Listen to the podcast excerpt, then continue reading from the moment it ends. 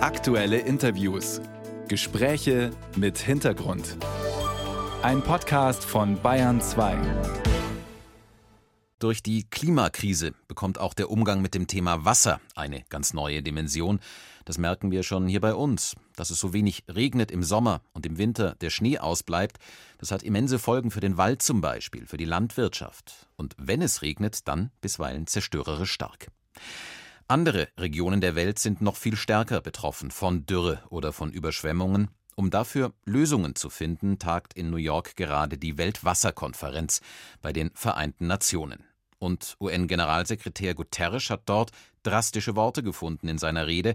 Er sagt, wir schröpfen diesen Lebenssaft der Menschheit durch vampirischen Überkonsum und lassen das Wasser durch die Erderhitzung verdampfen.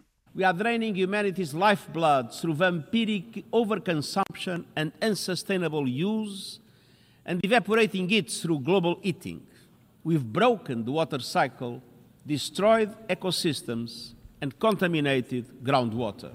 Den Wasserzyklus durchbrochen, Ökosysteme zerstört, das Grundwasser verseucht. Alles das beklagt der UN-Generalsekretär. Für Deutschland mit dabei auf der Konferenz unter anderem die Bundesumweltministerin Steffi Lemke von den Grünen. Vor dieser Sendung konnte ich mit ihr in New York sprechen. Ich grüße Sie, Frau Lemke. Schönen guten Morgen, ich grüße Sie. Schließen Sie sich den Worten von Antonio Guterres an, was die Dramatik der globalen Wasserkrise betrifft? Es liegt ja auf der Hand, dass sich unser globales Klimasystem gegenwärtig verändert. Wir spüren das auch in Mitteleuropa, in Deutschland vor allem die Gletscher, die schmelzen, Dürre, die uns beeinträchtigt hat, verheerende Hochwässer, die in vielen Teilen der Erde Verwüstungen angerichtet haben. Deshalb ist es so wichtig, dass die Weltwasserkonferenz die Problematik des Wassermanagements, eines nachhaltigen Umgangs mit Wasser jetzt endlich schärfer in den Blick nimmt, hier eine Konferenz abhält und gemeinsam nach Lösungen sucht, wie wir im globalen Maßstab, aber vor allem dann national und lokal nachhaltiges Wassermanagement endlich implementieren. Wenn Menschen nicht ausreichend Zugang haben zu Wasser, dann hat das ganz viele Folgen fürs nackte Überleben natürlich, wenn es um Trinkwasser geht, für die Gesundheit. Es wird sogar vor Kriegen gewarnt, die vielleicht um Wasser künftig geführt werden. Für Sie als Umweltministerin, was steht für Sie besonders im Fokus? Wasser ist in allen politischen Bereichen ein kritisches Thema. Sie haben die Möglichkeit von Kriegen um die Ressource Wasser angesprochen. Wir haben den Schutz unserer Bevölkerung vor Dürre, vor Hitzeereignissen, aber eben auch vor Hochwasserereignissen sicherzustellen. Manche Länder der Erde sind bereits jetzt durch den steigenden Meeresspiegel in ihrer Existenz bedroht. Und selbstverständlich als Umwelt- und Naturschutzministerin steht für mich auch im Mittelpunkt, dass wir natürliche Ökosysteme schützen müssen, schützen wollen, um ihrer selbst willen, aber auch damit sie ihre wertvollen Funktionen für uns in Zukunft noch zur Verfügung stellen können.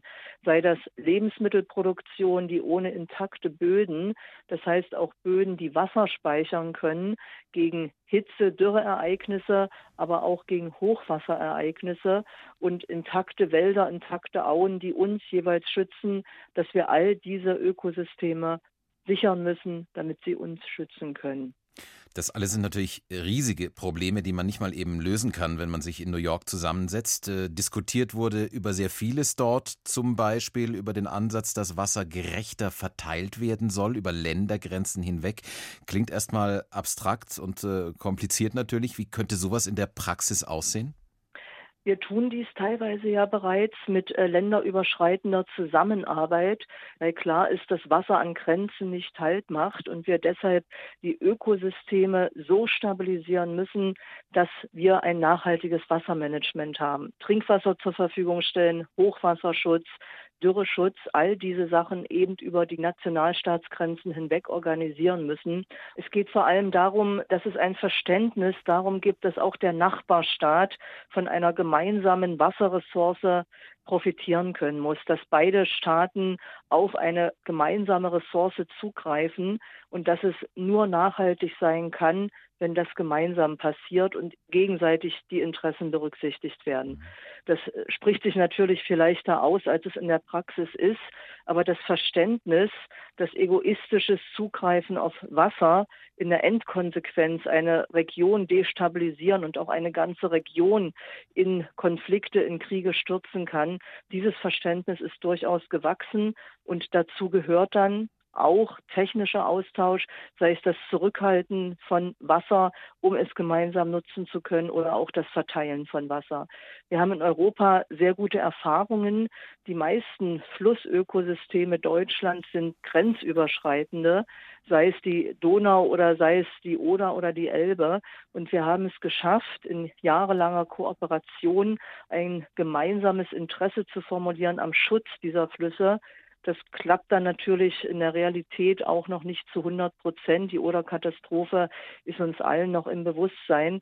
Aber auch in einer solchen Situation zu versuchen, gemeinsam zu agieren und gemeinsam Lösungen zu finden, das bleibt die Aufgabe aller Staaten. Wenn Wasser knapper wird, wird es umso dringlicher, das vorhandene Wasser gut zu schützen vor Verschmutzung. Sie haben die Oder-Katastrophe gerade erwähnt. Auch viele Gewässer hier in Deutschland sind ja bedroht durch Verschmutzung, durch Schadstoffeintrag. Was wollen Sie ganz konkret hier bei uns in Deutschland für dieses Thema tun? Wir haben in der letzten Woche in der Bundesregierung die Wasserstrategie verabschiedet, die auch hier Länder, Kommunen und die Bundesebene verpflichtet, den nachhaltigen Umgang mit Wasser stärker in den Blick zu nehmen, zu implementieren, der Trinkwasserversorgung unserer Bevölkerung Vorrang zu verhelfen. Und wir haben mit der Wasserrahmenrichtlinie auf europäischer Ebene die Verpflichtung, bis 2027 unsere Gewässer in einen guten Zustand zu versetzen. Dabei sind wir noch nicht überall in der Zielgeraden um es diplomatisch auszudrücken. Das heißt, die Frage, wie wir Dürre bekämpfen wollen, wie wir Landwirtschaft sichern wollen, aber auch der Industrie Wasser zur Verfügung stellen wollen, in Zeiten, wo sich das Klima verändert, wird uns noch sehr viel Herausforderungen abverlangen, sehr viel Engagement abverlangen und uns auch vor Konflikte in Deutschland möglicherweise stellen. Wenn wir es jetzt anpacken, haben wir aber die Zeit, haben wir die Möglichkeit, Vorsorge zu treffen und gute Lösungen von der Kommune bis zur Bundesebene zu entwickeln. In New York geht die Weltwasserkonferenz der Vereinten Nationen zu Ende. Direkt von dort war das die Bundesumweltministerin Steffi Lemke. Sie hat die Bundesregierung bei der Konferenz vertreten. Frau Lemke, danke Ihnen für das Gespräch. Ich danke Ihnen, Herr Bernbohm.